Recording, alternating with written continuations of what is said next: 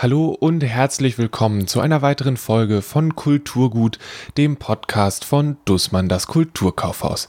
Mein Name ist Lele Lukas und ich arbeite nicht nur im Kulturkaufhaus im English Bookshop, sondern moderiere auch diesen Podcast. Falls ihr neu hier seid, herzlich willkommen. Wenn ihr schon länger dabei seid, dann seid gegrüßt.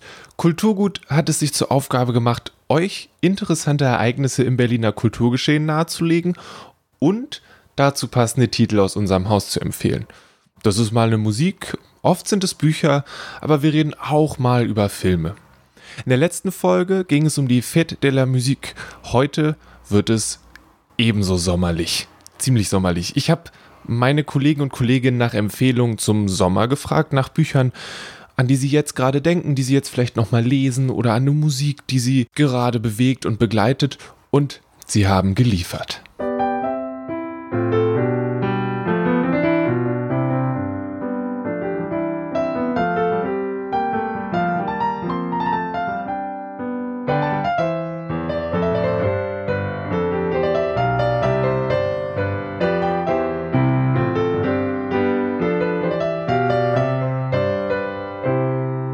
Anfang macht Sophie, die uns ein Buch über den Wedding vorstellt. Okay, hi, ich bin Sophie Palme. Ich arbeite im Kassenteam des Kulturkaufhauses. Ähm, ich studiere nebenbei noch Skandinavistik und mache in meiner Freizeit äh, Videos auf YouTube über Literatur in der Sparte Booktube. Ich hatte in dem internen Kommunikationsdings gesagt, ich habe Lust, eine Folge über Sommersachen zu machen. Und da hast du dich direkt gemeldet und gesagt, ich habe das perfekte Buch dafür. Ja, auf jeden Fall das perfekte Buch. und zwar ist äh, das erste oder eines der Bücher, das ich empfehlen möchte, von Regina Scheer, Gott wohnt im Wedding.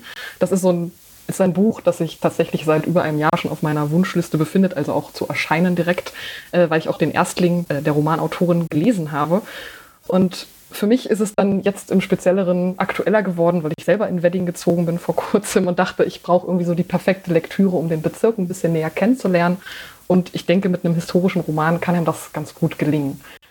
Die Autorin ähm, nimmt einen mit in die Utrechter Straße, also in der Nähe des äh, Brüsseler Kiez, und lässt dort einen Haus mehr oder weniger zum Leben erwachen. Also sie gibt einem fiktiven Haus, das steht dort nicht wirklich äh, in der Utrechter Straße, lässt eine hundertjährige Geschichte auferstehen und setzt dann dort verschiedene Figuren verschiedenen Alters hinein. Dabei verwebt sie zum Beispiel die Geschichte der 30er, 40er Jahre, also wie sah es zur NS-Zeit in Berlin und im Wedding, im roten Wedding aus. Und gleichzeitig ähm, versucht sie aber auch die aktuelle Lage der Sinti und Roma hier in Berlin darzustellen und bringt natürlich dann die Figuren im Wedding miteinander in Kontakt. Und das finde ich als historischen Roman extrem gut gelungen. Und ich habe das Buch tatsächlich auch ziemlich viel draußen gelesen, wenn ich zum Beispiel im Schillerpark gesessen habe. Und dadurch hatte ich das Gefühl, ich komme dem Wedding einfach sehr viel näher. Und dieses Buch lädt einen auch dazu ein, einfach den Wedding zu erkunden. Hast du Sachen entdeckt, die dir vorher nicht aufgefallen wären durch das Buch? Ja, auf jeden Fall. Also ich war zum Beispiel beim Wedding mir gar nicht so ähm, gewahr, dass das früher so ein jüdischer Bezirk war, dass hier vor allem Juden gewohnt haben. Und natürlich ist, glaube ich, jedem bekannt, dass der Wedding an sich ein sehr demografisch durchmischter Bezirk ist, aber ich habe tatsächlich gedacht, das war vielleicht schon immer so. Vielleicht ist der Wedding einfach schon immer so gewesen. Und mir war aber gar nicht bewusst, dass hier eben gerade in den 30er, 40er Jahren des 20. Jahrhunderts natürlich ähm, ja doch ein bisschen mehr los war. Auch die Vergangenheit des Roten Weddings, dass hier die Arbeiterpartei und auch die äh, Kommunisten ein bisschen mehr zu tun hatten, das war mir gar nicht bewusst. Außerdem zeigt das Buch ja auch relativ viele aktuelle Orte. Also es gibt zum Beispiel in der Amsterdamer Straße eine kleine Buchhandlung namens Belletrist. Von der wusste ich noch gar nicht. Über die habe ich auch erst durch das Buch erfahren, was ich sehr schön fand, weil das einfach eine, eine nette Entdeckung war hier nebenbei. Ist es schön zu lesen? Ich, ich lese gerade ein historisches Buch und das ist eher eine Aneinanderreihung von Ereignissen als wirklich schön zu lesen. Also es ist spannend wegen des Inhalts und nicht wegen der Art, wie es geschrieben ist. Wie ist es bei dem Buch? Also man merkt, dass Regina Stehr äh, vorher auch Sachbücher geschrieben hat zur Berlin-Geschichte und das versucht sie natürlich ganz stark in diesen Roman einzuarbeiten. Ich würde aber sagen, dass die individuellen Geschichten der verschiedenen Bewohner des Weddings und auch ehemaligen Bewohner deutlich mehr im Zentrum steht und dass sie versucht eben auch aktuelle Ereignisse mit der ja, mit den 30er, 40er Jahren so ein bisschen zu verbinden. Also wie war damals die Judenverfolgung und wie wird jetzt zum Beispiel gegen Sinti und Roma vorgegangen in der heutigen Zeit? Also welche Repressionen hat man damals und heute, die man zum Teil auch vergleichen kann? Ich finde, sie versucht in dem Roman vielleicht ein bisschen sehr viel unterzubringen. Also mir hätte zum Beispiel auch einfach die Geschichte, glaube ich, des jüdischen oder des roten Weddings irgendwie gereicht. Ich denke, sie hat einfach sehr, sehr tief gegraben und sehr viel Informationen in diesen Roman gepackt, der durchaus auch ein paar Seiten mehr hätte noch vertragen können. Aber es liest sich jetzt nicht wie irgendwie ein Geschichtsbuch oder so. Wer wäre der ideale Mensch für dieses Buch? Ich glaube, als erstes ist das ein Roman vor allem für Menschen, die in Berlin leben, aber nicht nur. Ich glaube auch, wenn man Berlin entdecken möchte oder eine andere Facette an Berlin kennenlernen möchte, so wie es zum Beispiel bei mir der Fall war. Aber auch jeden, der historische Romane mag, äh, der, es sind, würde schon sagen, eine schwierigere Thematik verwoben mit nicht allzu komplexem äh, Schreibstil, sondern es ist eher, man kann es sehr gut, glaube ich, jetzt auch zur Sommerzeit lesen, ohne dass es einen deprimiert oder runterzieht. Ganz im Gegenteil, man erfährt einfach eine sehr, sehr diverse Geschichte in Multiperspektive über verschiedene Charaktere und wie die ihr Leben in den 30er, 40er Jahren bestritten haben und wie es heute eben aussieht. Also ich denke, der Roman richtet sich eigentlich an alle Berlin-Interessierten und auch an alle, die sich so Mühe für deutsche Geschichte auch interessieren. Weiter geht es mit Gibran, der das erste von zwei ursprünglich französischen Büchern in dieser Folge vorstellt. Ja, mein Name ist Gibran Sayed. Ich äh, bin äh, Auszubildender bei Dussmann, das Kulturkaufhaus. Genau, die Idee war ja für diese Folge über was Sommerliches zu sprechen. Was hast du denn mitgebracht? Äh, ich habe mitgebracht Bonjour Tristesse von Françoise Sagan. Äh, das ist jetzt seit mm, ziemlich genau drei Jahren, seit der Ulstein Verlag äh, der lesenden Welt einen großen Gefallen getan hat und ähm, dieses Buch neu aufgelegt hat. Tatsächlich drei Jahre lang auch immer mein, mein Sommerbuch gewesen. Genommen meistens so in dem Zeitraum von Ende Juni bis Anfang Juli nehme ich mir das nochmal vor. Im Idealfall dann äh, natürlich am Mittelmeer. Das wird dieses Jahr wahrscheinlich nicht. Aber äh, es gibt äh, in Ostberlin ganz schöne Seen. Da werde ich äh, wahrscheinlich äh, raus an die Kaulsdorfer Seen fahren und mir äh, das Buch zu Gemüte führen. Ich weiß jetzt nicht, worum es geht in dem Buch, würde aber vom Titel her sagen, dass es jetzt nicht so ein positives Sommerbuch ist. Es ist nicht das positivste Buch, aber es hat so einen ganz schönen äh, melancholischen Inouï ähm, es geht um eine Halbweise namens Cécile, die mit ihrem äh, Vater Raymond äh, und sein, einer seiner Kurzzeitaffären äh, einen Sommerurlaub äh, an der Côte d'Azur äh, in einem ganz schönen, mondän gelegenen Haus äh, in einem Pinienwald macht. Und ja, es ist die Atmosphäre der Côte d'Azur, die äh, total ansteckend ist. Ähm, ist es so ein, es geht ja auch um diese Halbweise, es ist so ein Erwachsenwerden, was Mensch da begleitet. Äh, diese Cecile ist, äh, wie gesagt, halbweise. Die Mutter ist seit 15 Jahren tot und mit dem Vater verbindet sie, man kann sagen, in gewisser Weise so eine kollegiale Freundschaft. Ähm, sie ist eben Zeugin von vielen verschiedenen Liebschaften, die äh, der Vater eingeht und dann aber auch wieder beendet. Und findet dann in diesem Sommer auch so eine, Art Sommerliebe. Cyril, ein äh, Jurastudent, und verliebt sich in ihn. Und das ist im ersten Teil des Buches so eine kleine Liebesgeschichte. Im zweiten Teil des Buches tritt dann äh, eine, man kann sagen, Antagonistin auf von Cecile, die eine alte Freundin der Mutter ist und es bahnt sich an, dass zwischen ihr und dem Vater durchaus eine ernstere Beziehung äh, entstehen wird und das äh, passt Cecile so gar nicht in den Kram. Dann ist es so eine Sache, die, ist es so eine Art Slow Burn oder ist es was, was also dann irgendwann eskaliert? Ähm, es kommt tatsächlich gegen Ende zu einem, zu einem richtigen Showdown. Das ist, hat äh, fast die Ausmaße, kann man sagen, so einer antiken Tragödie. Ähm, äh, Cecile hackt dann so einen kleinen Plan aus, spinnt so eine kleine Intrige, um diese Anne, heißt sie, loszuwerden. Das geht dann mächtig in die Hose und ähm, äh, Cecile steht in gewisser Weise so vor den Scherben ihrer Taten. Du meintest, dass du es jetzt schon mehrmals gelesen hast, genau. auf jeden genau. Fall. Kannst du inzwischen mitreden, wenn du das liest? Nee, leider noch nicht. Also ich äh, lese es dieses Jahr dann zum dritten Mal. Ähm, es gibt einige Lieblingssätze, die ich habe, aber. Kannst du einen zitieren? Ich, ich, ich kann mal einen vorlesen. Ich habe es vor mir li liegen. Sehr gerne.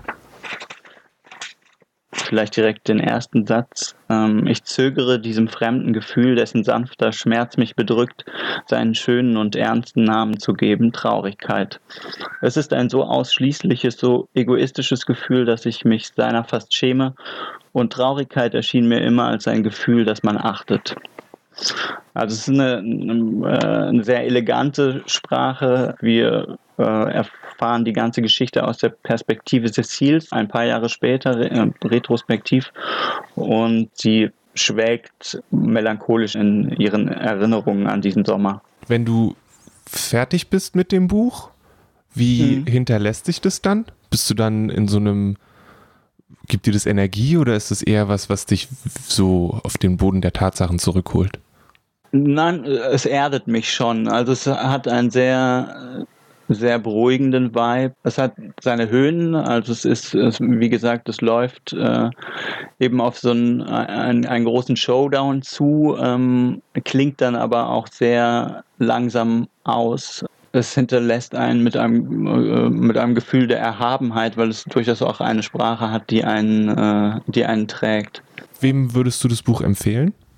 Äh, unbedingt jungen Menschen. Ich glaube, also das Buch ist, glaube ich, in den 50er Jahren erschienen und äh, hat sich jetzt so durch die äh, Generation gehalten. Ähm, die jetzige Ausgabe hat ein ganz, ganz tolles, konzises Nachwort von äh, Sibylle Berg, hm. die äh, das Ganze auch nochmal ähm, ja, mit einer Lesart versieht, die so einen emanzipatorischen und feministischen Blick äh, auf die Geschichte erlaubt. Ähm, gerne als Geschenk äh, an junge Menschen. Ich muss wirklich aufpassen. Für diese Folgen höre ich die Empfehlung ja immer mindestens zweimal. Einmal im Gespräch mit den Kollegen oder Kolleginnen und einmal beim Schneiden.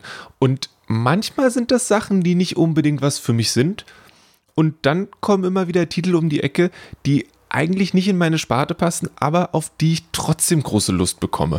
Und das geht mir beim God in Wedding so und Bonjour Tristesse macht das ähnlich. Auf der einen Seite ist es ja so ein bisschen die Idee dahinter, auf der anderen Seite, boah, die Liste wird so lang. Und ich glaube, das wird auch nicht besser im Rest dieser Folge. Es geht nämlich weiter mit Christian, der das zweite französische Buch für diese Folge vorstellt. Christian ist im Erdgeschoss für Klassiker zuständig und ihr habt ihn auch schon mal in der Spannungsfolge gehört. Da hat er nämlich von Robert Harris Intrige vorgestellt. Also ein großes Buch in Frankreich, ein klassisches Buch in Frankreich für die Sommerlektüre ist Der große Mohn von Henri Alain Fournier ist aber in Frankreich sowas wie, keine Ahnung, hier vielleicht sowas wie der Werther von Goethe oder so, so ungefähr der Stellenwert. Kennt jeder, hat jeder schon mal gehört den Namen. Ist vielleicht auch ganz ähnlich, weil es ist so ein großes romantisches Abenteuer sozusagen. Es geht um einen Jungen, der heißt äh, mit Nachnamen Mohn. Der wird von seinen Mitschülern nur der große Mohn genannt. Der lebt auf dem Land in der Region Berry, kennt auch kaum jemand in Frankreich, das so im in dem Zentrum von Frankreich, eine ländliche Region und die wachsen da auf so ähm, Ende des 19. Jahrhunderts und haben ein ganz behütetes Leben und ähm, erleben sozusagen romantische Abenteuer, sind Ausreißer, hat vielleicht, kann man vielleicht auch mit den amerikanischen so Huckleberry Finn Geschichten vielleicht so ungefähr kann man das gleichsetzen. Ist es dann inklusive Abhauen und Floß bauen und erste große Liebe und so das, das ganze große Paket?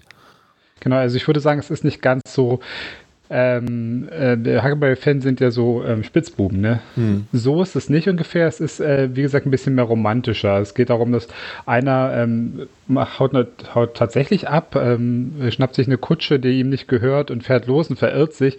Und da lernt er dann ein schönes Mädchen kennen, kommt auf ein Schloss und es ist alles so wie im Märchen. Und ähm, dadurch entsteht dann so die erste große Liebe. Die sind alle so um die 15, 16. Also heutzutage würde man wahrscheinlich sagen, es ist ein Coming-of-Age-Roman, so ein Erwachsenwerden-Roman, aber in so einem romantischen Setting, was das Ganze so ein bisschen märchenhaft macht und äh, man ist auf dem Land. Also es ist so ein verträumter Roman, der vielleicht mhm. für den Sommer, wenn es heiß ist draußen, kann man das ganz gut genießen ich habe manchmal das Problem, wenn ich Bücher lese, in denen Teenager vorkommen, dass die Teenager ganz doll Teenager-Sachen machen und ich mich dann so ein bisschen denke, als ob ich jetzt im Boden versinken müsste, weil sie so sehr Teenager sind. Ist es da auch so?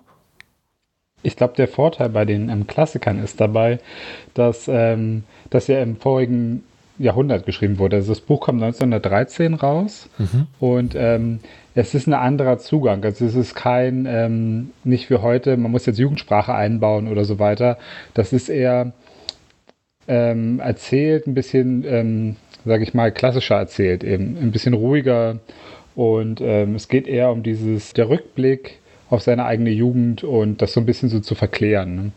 Der Roman ist übrigens in Frankreich auch fast so zu einem Mythos geworden, weil der Autor im Ersten Weltkrieg, also wie gesagt 1913 erschienen, im Ersten Weltkrieg ähm, verschollen ist und wahrscheinlich schon 1914 gestorben ist. Man hat irgendwann sein, seine Leiche dann später gefunden. Aber es blieb sein einziger Roman und ähm, das hat sich dann zu so einem Mythos entwickelt und es ist wie so ein eigenes kleines Märchen, dieses ganze Buch ringsherum, die ganze Geschichte dazu. Ist das was, was du auch einer jugendlichen Person empfehlen würdest? Oder würdest du schon sagen, dass es eher so dieses erwachsene Lesen mal ein Klassiker-Ding ist, wenn es das überhaupt gibt? Ich würde jetzt sagen, wenn jemand sagt, ähm, ich habe da einen Jugendlichen, der gerne sowas liest. Also es gibt ja auch Leute, die gerne ähm, die Bronte-Schwestern lesen oder Jane Austen oder so. Sowas, wer gerne so Klassiker liest, wo es um junge Leute geht. Oder Huckleberry Finn oder sowas. Für den ist es das Richtige. Wenn jemand ein Buch sucht, wo man sagt, ich brauche was ähm, von heute, was Modernes, dann natürlich nicht. Aber es ist eigentlich ein Buch, was ähm, Jugendliche lesen und junge Leute. Ich glaube, in Frankreich wird es auch in der Schule gelesen. Und ähm, also man, man kann da viel rausholen, glaube ich. Hast du das jetzt neu entdeckt oder ist es was, was du jedes Jahr von neuem liest? Oder ist es eher so ein, ein, den du immer mal wieder sehnsüchtig anguckst, weil er dich aus dem Regal betrachtet? Ich habe das vor, ich glaube, so ungefähr sechs Jahren entdeckt. Da war nämlich der, der 100. Todestag äh, von Henri Alain Fournier, dem Autor. Und da ging das mal so ein bisschen durch die Presse, auch in Deutschland. Und da wurde das vorgestellt und so weiter. Es gibt auch eine wunderbare kleine Kurzdokumentation äh, bei YouTube. Wenn man da eingibt, ähm, der große Mond, dann kommt das sofort über das Berry, über das Landstück wo das spielt. Und ähm, es ist, glaube ich, so eine Art ähm, Produktion. Ganz kurz, eine Viertelstunde. Und da kriegt man so einen Eindruck von dem Ganzen. Um die geistige Reise komplett zu machen, hat Nino ein Buch über das Surfen mitgebracht. Barbarentage von William Finnegan. Das ist jetzt mittlerweile schon vier oder fünf Jahre alt. Man kann es äh, definitiv als Autobiografie verstehen. Äh, es geht für mich aber noch viel weiter, umreißt viel mehr als diese Geschichte dieses Journalisten. Vielleicht erstmal zu Personen. Also William Finnegan ist politischer Kolumnist und hat äh, sich dann entschlossen, eine Autobiografie zu schreiben, in der es hauptsächlich um, um seine Liebe zum Surfen geht. Barbarian Days, deswegen war ich kurz überrascht, dass es, dass es äh, von dir aus der Belletristik kommt, weil es im English Bookshop schon seit Anno dazu mal in dem Biografienregal verortet ist. Ja, und bei, also die deutsche Version ist bei Dussmann auch im, im zweiten Stockwerk bei Wassersport. Also in der Sportabteilung und auch nicht bei den Persönlichkeiten und Biografien. Es ist ein Buch, was total viel umreißt und im Fokus steht natürlich ähm, diese, diese Liebe und diese Leidenschaft des Autoren zum Surfen. Aber was mich so sehr an dem Buch gepackt hat, war erstens definitiv die Art und Weise, wie der Autor es schafft, ähm, diese Beziehung zu dem Surfen zu erklären, zu umschreiben, nahbar zu machen für alle, die damit so gut wie noch nie in Berührung gekommen sind und sind wahrscheinlich eine Menge bei uns in Berlin. Also der, der Mann ist mit 12, 13, ich weiß gar nicht mehr genau, also im jungen, jugendlichem Alter mit seinen Eltern nach Hawaii gezogen und dort fing es dann, dort fing es dann an. Und es ist wirklich gleich in dem ersten Kapitel erfährt man schon so viel über diesen Mensch und wie viel ihm das bedeutet und Anhand der Bedeutung kann man sehen, mit welcher Liebe und Zuneigung er sich diesem Buch widmen wird in den nächsten kommenden Kapiteln und Seiten. Und das ist, das finde ich total schön und gemischt mit seiner Arbeit als politischer Kolumnist, die er natürlich auch mit einfließen lässt. Er beschreibt oft in dem Buch ähm, seine Erfahrungen mit äh, ethischen Konflikten auf Hawaii und äh, gibt ja durchaus politische Analysen und Milieubeschreibungen, ähm, die, die man am Anfang gar nicht so erwartet hätte und auch nicht, glaube ich, am Klappentext vorfindet. Und das ist so ein, ein dichter, ein dichtes Buch. Ich will die ganze Zeit Roman sagen, aber es ist kein Roman. Aber so hat es sich für mich wirklich angefühlt. Unfassbar grandios erzählte Erzählung, ja. Und hat es dann dafür gesorgt, dass du dir ein äh, Surfbrett besorgt hast und überlegt hast, welchen Kanal in der Stadt du als erstes mit einer Welle antreffen kannst? Äh, nein, da, war ich, da bin ich dann, glaube ich, doch, doch zu schreckhaft, was den Wassersport angeht. Ich habe mich aber doch dabei erwischt, wie ich mich am Strand und beim Schwimmen gesehen habe. Also deswegen habe ich es halt eben auch zu der, zu der heutigen Folge mitgebracht, weil es einfach so schöne klassische Sommergefühle auslöst. Und äh, ich einfach wirklich am Meer sein wollte und dem, was er beschreibt, am nächsten kommen wollte. Finde ich gut. So möglich es mir natürlich ist, ohne meine Surfkenntnisse. um fair zu sein, man muss sagen, es gibt auch hinten, ich weiß nicht, wie es bei der englischen Fassung ist, aber ich denke, es wird gleich sein. Es gibt hinten tatsächlich ein Glossar äh, mit dem ganzen, mit dem ganzen Fachvokabular, was, was Surfen angeht es ist wirklich mehr, als man denkt. ähm, so, so wie es wahrscheinlich jede Sportart mit sich bringt. Aber es macht das Buch keineswegs irgendwie für die Laie ungenießbar oder zäh. Keineswegs. Es ist, es liest sich wunderbar weg. Also auch wenn ich noch nie auch nur ein Surfbrett mit den Augen berührt habe, wäre das was für mich. Absolut, definitiv. Okay. Und wenn ich jetzt schon ein richtiger Surf-Profi bin, glaubst du, ich nehme dann immer noch was raus oder es, sind es dann alles alte Kamellen? Puh, also ich, ich glaube, das Erste, was ein professioneller Surfer oder auch nur Hobby-Surfer mitnimmt, ist, ähm, ist die Liebe zu dieser Leidenschaft. Hm. Und dass er die, dass er die da wiederfindet und einfach wahnsinnig gut, äh, gut beschrieben. Also man hat wirklich einfach das Gefühl, da spricht jemand aus seinem, aus seinem Herzen heraus und will das einem nahe bringen. Und ich glaube, das gefällt einfach jedem. Einem Surfer gefällt einfach die Art und Weise, wie er das Surfen beschreibt und wie er das schmackhaft macht. Und die Gefühle, die er, die er damit verbindet und einer Person, die, die damit weniger anfangen kann und damit noch nicht in Berührung gekommen ist, die erkennt darin einfach, einfach ein, ein, eine tolle Erzählung.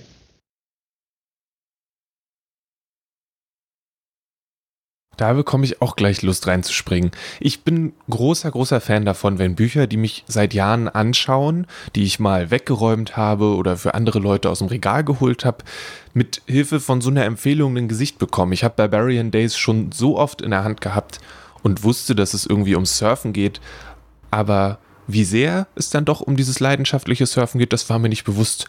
Und ähm, ähnlich ist es mit den anderen Sachen auch. Ich finde es immer total cool, wenn diese Bücher, die einen vorher, die man vorher vielleicht mal gesehen hat, jetzt mehr ein Gesicht bekommen. Sophie hat uns mit Der Gott wohnt im Wedding in den Berliner Stadtteil entführt.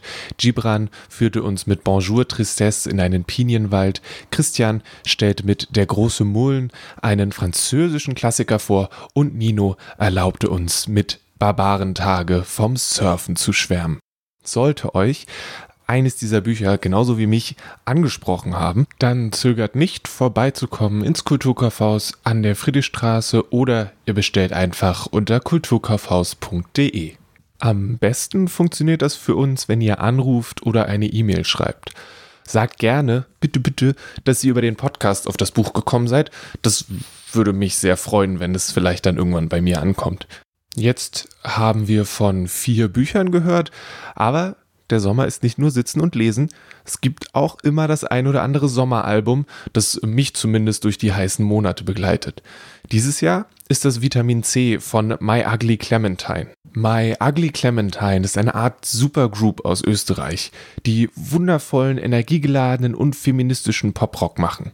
Und ob sie über Solidarität, Gleichberechtigung oder Freundschaft singen, ich tanze gerne mit und freue mich sehr darauf, die Band irgendwann doch mal live sehen zu dürfen. Zuletzt haben sie eine kleine EP rausgebracht, auf der sie ein paar ihrer Songs in akustischen Versionen spielen. Die EP heißt Peeled und ist am 5. Juni erschienen. Das Schöne an der Musik ist, dass ich nicht ewig davon schwärmen muss, sondern euch einfach meinen Lieblingssong vom Album Vitamin C vorspielen kann. Der wechselt täglich, äh, jetzt gerade, in diesem Moment, heißt er aber The Good, The Bad, The Ugly.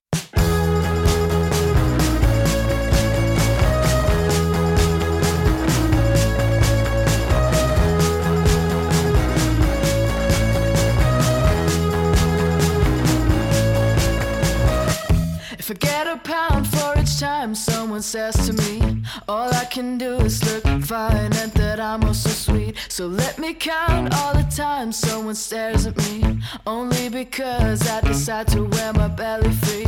So what the hell I even start to think like that about myself. And that I can't do what I want to because I wear a dress. I do believe we're the same if the chest is the heart. And if I want to, I will do so. Don't you mind my parts? I know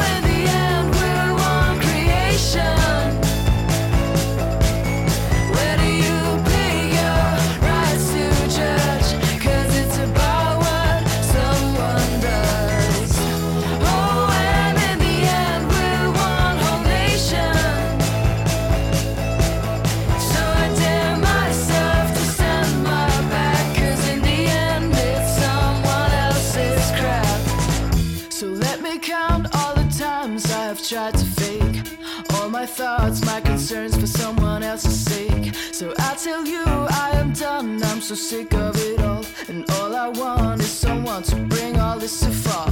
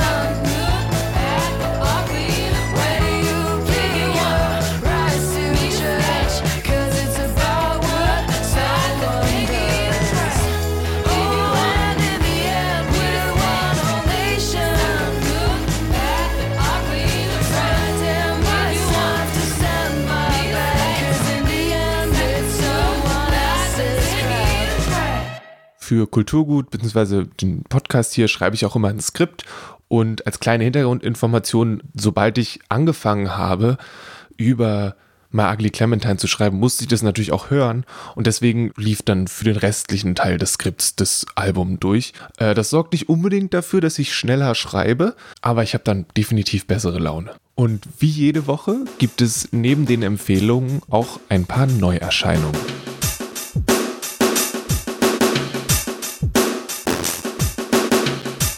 Heute, am 26.06., erscheint das dritte Album der amerikanischen Pop-Rock-Band Haim. Es heißt Woman in Music Part 3 und beweist, dass die drei Schwestern nicht nur ein vielseitiges Portfolio an verschiedenen Sounds im Gepäck haben, sondern dieses auch vollständig beherrschen. Popnummern geben sich mit dezentem Volk die Hand und der Vergleich zu Fleetwood Mac wird mit vollem Bewusstsein gezogen. Aber genau diesen Sound beherrschen Danielle, Est und Alana E. am besten. Woman in Music Part 3 erscheint am 26.06. Manchmal sind Bücher näher an der Wahrheit, als es einem lieb ist.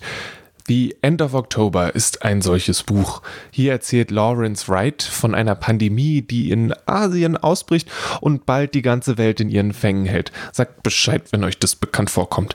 Das Buch verbindet Berichte von alten Plagen, Beschreibungen von Wirkungen und Effekten von Viren und düstere Hinweise auf die globale Erwärmung zu einem unangenehm zeitgemäßen Buch, das trotz des Inhalts, der vielleicht für den einen oder anderen eher abstoßend wirkt, verspricht, nicht loszulassen. The End of October von Lawrence Wright ist im April bei Random House erschienen und kostet als Hardcover im English Bookshop 24 Euro. Wusch. The Bells of Old Tokyo von Anna Sherman gibt uns eine weitere Chance, in einem anderen Ort zu verschwinden. Sherman verwebt die Geschichte der Riesenstadt Tokio mit ihren eigenen Erlebnissen rund um leckersten Kaffee und ihre Suche nach den alten Glocken der Stadt, die einst die Zeit mitteilten. The Bells of Old Tokyo ist eines dieser Bücher, das persönliche Erfahrungen mit tatsächlicher Geschichte verbindet und daraus gestärkt hervortritt. The Bells of Old Tokyo von Anna Sherman ist bei Pan Macmillan erschienen, 352 Seiten lang und kostet 19,50 Euro. Aufgepasst, Freunde der guten Comickunst und Kinder, die Freunde sind der guten Comickunst oder Freundinnen. Es gibt einen neuen Kindercomic-Verlag in Deutschland. Er heißt Kiebitz und wird unter anderem die sehr beliebten Kiste-Comics von Patrick Wirbeleit und Uwe Heidschöter weiterführen. Der erste neue Comic des Verlages heißt jetzt Haus Nummer 8, eine farblose Familie. Hier erzählt Patrick Wirbeleit zusammen mit Zeichner Sascha Wüstefeld von einem verwinkelten und rätselhaftem Haus, einer Hexe außer Dienst und äußerst zwielichten Nachbarn. Der Comic verspricht eine Prise Grusel, schöne Illustration und beste Unterhaltung für Menschen ab sechs Jahren. Haus Nummer 8, eine farblose Familie von Patrick Wirbeleit und Uwe Heidschöter ist im Kiebitz Verlag erschienen, hat 98 Seiten und kostet 15 Euro. Mit Die langen Abende kehrt Elizabeth Stroud einmal mehr nach Crosby in die kleine Stadt an der Küste von Maine zurück. Es ist ein Wiedersehen mit der allseits beliebten Olive Kitteridge. Olive ist 71, pensionierte Lehrerin, kann ihre Finger aus nichts rauslassen und vermisst ihre Kinder. Und dann ist da Jack, ehemaliger Harvard-Professor, der ihr langsam näher kommt. Die langen Abende erzählt von Verlust, von Liebe und kleinen Momenten des Glücks. Die langen Abende von Elizabeth Stroud ist bei Luchterhand erschienen, wurde von Sabine Roth übersetzt, hat 352 Seiten und kostet in der gebundenen Ausgabe 20 Euro.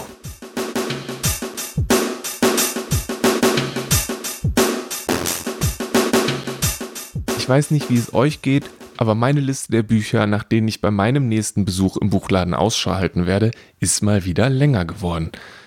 Ich weiß nicht, wie ich mich dazu fühlen soll. Ich bedanke mich aber auf jeden Fall sehr fürs Zuhören. Wenn es euch gefallen hat, dann schreibt gerne eine Bewertung bei iTunes. Die fünf Sterne sind mega cool und nicht nur freue ich mich sehr darüber, sondern das hilft uns auch dabei, mehr Menschen mit dem Podcast zu erreichen. Oder ihr lasst uns einen Kommentar da, sei es äh, bei Instagram, bei Twitter, bei Facebook. Ähm, das dürft ihr übrigens auch machen, wenn euch etwas nicht gefällt.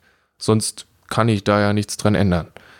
Kulturgut, der Podcast von Dussmann das Kulturkaufhaus, wird von mir, Lele Lukas, produziert. Alle genannten Titel findet ihr in den Show Notes. Die Eröffnungsmusik kommt von Paul Hankinson und das Zwischendurch wurde mit Hilfe von Citizen DJ, einem kleinen Spielzeug der Library of Congress, erstellt. Das Cover hat Rahel Süßkind illustriert. Und für diese achte Folge möchte ich mich ganz herzlich bei Sophie, bei Nino, Christian und bei Gibran für die tollen Empfehlungen bedanken. Bis bald, bleibt gesund und lasst euch nicht ärgern.